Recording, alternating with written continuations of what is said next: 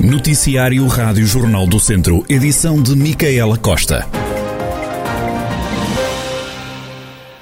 Os membros das mesas de voto e os funcionários das juntas de freguesia serão vacinados amanhã, sábado, com a dose de reforço à Covid-19. O anúncio foi feito pelo Governo esta quinta-feira em comunicado.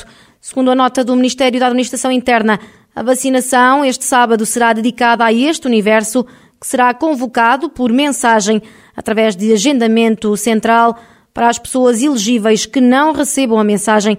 Haverá senhas digitais mediante a apresentação de um documento comprovativo das funções em causa. Segundo o Ministério da Administração Interna, neste momento a Administração Eleitoral está a recolher informações junto das câmaras municipais e juntas de freguesia relativas à identificação dos membros das mesas de voto e funcionários das juntas que prestem serviço no apoio ao ato eleitoral e que pretendam receber o reforço da vacina contra a Covid-19. Rezende e Vila Nova de Paiva têm uma nova equipa de intervenção permanente na Corporação de Bombeiros. Estas equipas são formadas por cinco bombeiros e destinam-se ao cumprimento de missões no âmbito da proteção civil. Os custos são suportados em 50% pelas autarquias e os restantes 50% pela proteção civil. Pedro Rochinha, comandante dos bombeiros de Vila Nova de Paiva, destaca a importância desta equipa para dar resposta às missões que diz serem cada vez mais exigentes e diferentes. Esta equipa, trata-se de uma EIP, uma equipa de intervenção permanente, que assenta essencialmente num protocolo que foi estabelecido entre a Autoridade Nacional de, de Emergência e Proteção Civil, a Câmara Municipal e os Bombeiros de Vila Nova de Paiva. Esta equipa é formada por, por, cinco, por cinco bombeiros, eh, que pensamos e acreditamos que vêm dar uma maior capacidade de resposta ao nosso Conselho, eh, ao Distrito e, e, a outras áreas fora do Distrito. Eh, se assim houver necessidade, claro.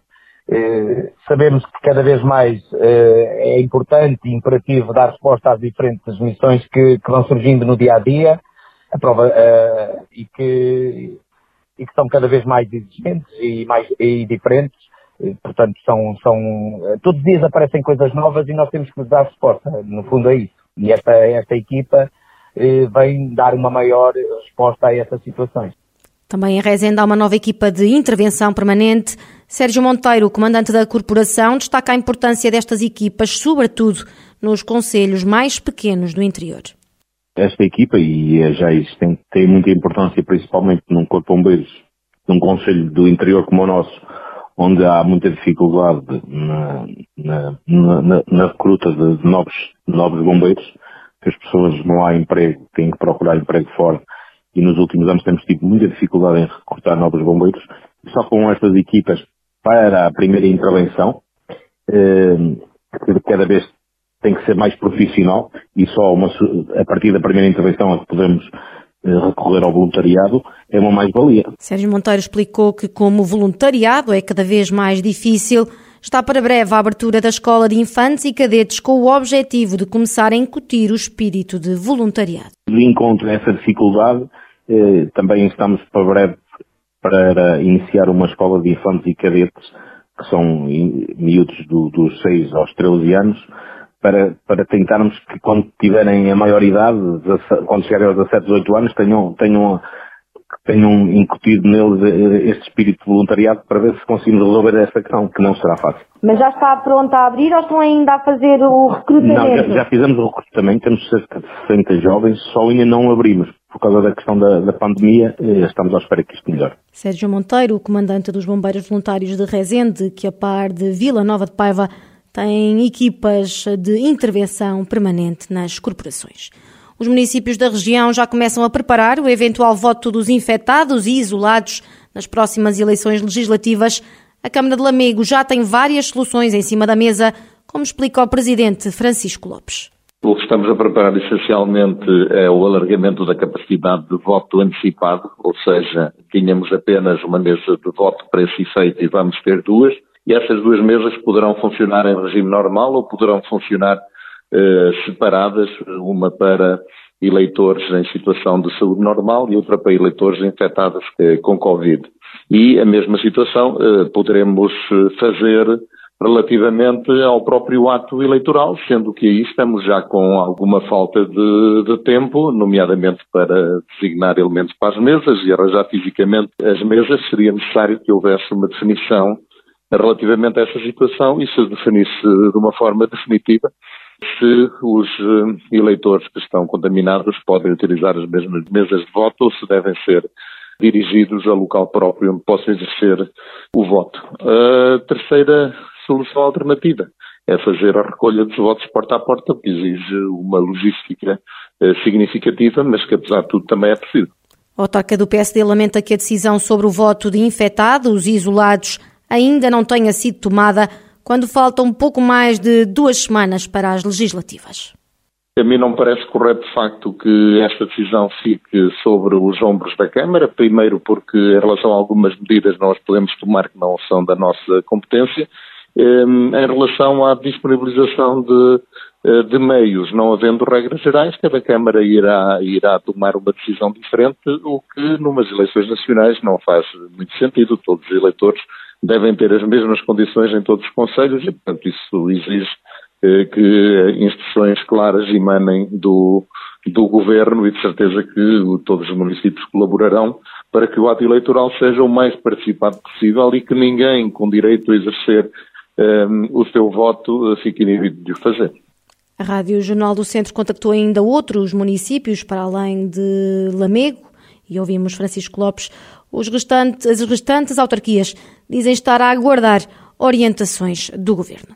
Ainda às legislativas, começar a desenhar a ideia de um comboio entre Viseu e Lamego é uma das propostas que o candidato da CDU por Viseu às legislativas de 30 de janeiro propõe no âmbito do plano ferroviário para a região, num distrito onde a capital não tem comboio e há duas linhas ferroviárias este foi um dos temas que esteve no debate promovido pelo Jornal do Centro e Rádio Jornal do Centro e que contou com a participação dos nove candidatos que representam os partidos com assento parlamentar na última legislatura.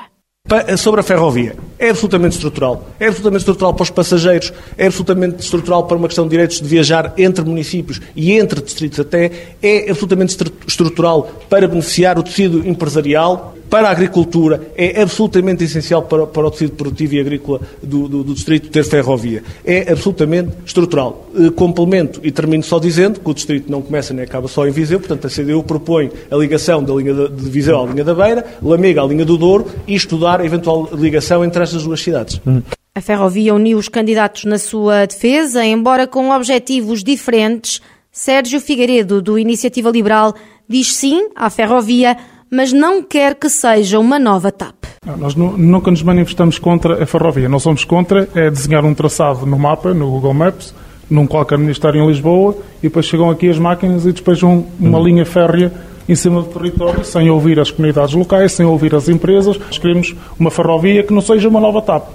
Já a candidatura do Bloco de Esquerda, Manuela Antunes e do Livre, Miguel One, garantem que serão utilizadores deste meio de transporte quando chegar a Viseu. O primeiro, se for eleito e tiver de ir para Lisboa, já o segundo para se deslocar para Viseu. Para mim é um, é um drama ir de autocarro da rede expressos, não que não Apesar sejam bons, barato, porque preciso de ir à casa de banho, preciso disto, preciso daquilo, pronto, claro que iria de comboio, uh, custa-me sempre porque tenho que ir a Mangual, não há um transporte que me leva a Mangual para apanhar o autocarro, tinha que fazer um, tinha que sair se calhar de madrugada a apanhar um daqueles autocarros que faz as terrinhas todas, é fundamental para nós a questão da ferrovia. Eu hoje vim de Lisboa, eu vivo em Lisboa, vim no autocarro Uh, só para termos uma ideia, estamos a falar do custo, se eu viesse de carro ia gastar uma ida e volta à volta de 100 euros. No caso do comboio é, é, é simples, a ligação Aveiro-Viseu, que depois pode obviamente fechar o círculo com guarda, e o, o, hoje em dia o, o Alfa Pendular já para em Aveiro, que significa que reduz a hora. Eu, por exemplo, no autocarro hoje demorei aproximadamente 4 horas, num, nesse trajeto significa que iríamos reduzir provavelmente uma hora. Não só seria mais rápido, como é mais confortável, como é mais amigo do ambiente, como eh, revitaliza a economia, eh, a economia nacional. Manuel Antunes e Miguel Won sobre o comboio e o candidato do PSD, Hugo Carvalho, lembra que não é preciso autorização de Espanha para se avançar com a bitola europeia. Nós temos que ter, nós temos que ter comboio, não podemos estar dependentes nem de Espanha, nem de Espanha, que diz, diz o Pedro Nunes Santos também, já agora, que estamos dependentes do investimento espanhol, não temos de estar a pedir autorização à Espanha para, para fazer uma ligação que passe por Viseu, mas como diziam, o distrito é um distrito inteiro e, portanto, é preciso equacionar mais. Agora, é preciso que isso seja com racionalidade e com, e, e com alguma, alguma estratégia, quer dizer, dizer só por dizer, meter em planos nacionais ferroviários, meter no plano nacional de investimento, os, os investimentos de 600, 700, 800 milhões de euros que seriam muito úteis para a região e depois ir gastar o dinheiro todo na TAP, é que depois não bate a bota com a perder E do PS, João Azevedo diz que não há fantasias e compromete-se com prazos. Eu assumi publicamente um, um, combate muito forte relativamente à questão de, da capacidade de trazer para cá, trazermos para cá, num esforço coletivo, a possibilidade de termos aqui uma interface ferroviário uh, na cidade de Viseu, a beijar o Conselho de Viseu, como já tivemos no passado. Bem disse, agora é importante que um governo traga novamente para Viseu. E traga uh, como? Qual das linhas? Não, com novas linhas, naturalmente. A ligação, da, da, da ligação entre Lisboa e Porto, Lisboa-Porto, uh, Viseu, Viseu-Linha da Beira Alta haver aqui um entroncamento com, com, com a linha da Beira Alta. E, portanto, é preciso.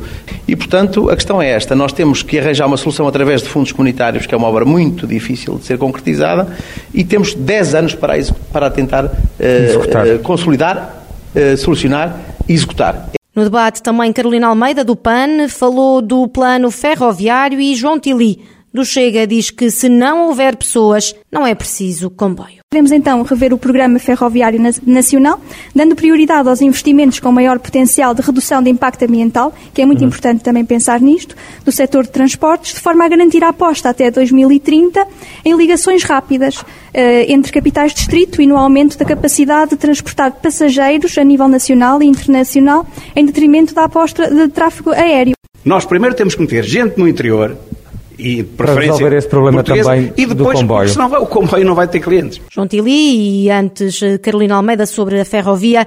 Outro assunto em debate foi a regionalização. O candidato do CDS, Manuel Marques, deixou um sério aviso num tema onde se falaram de linhas vermelhas e que pode ouvir na íntegra a seguir a este noticiário. Que eu não sou, não sigo, não sou seguidista das doutrinas do, do partido.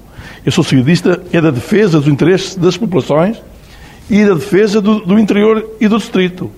Portanto, não pode rotular-me com aquilo que os, algumas, algumas entidades, algumas, perdão, algumas entidades do CDS possam opinar.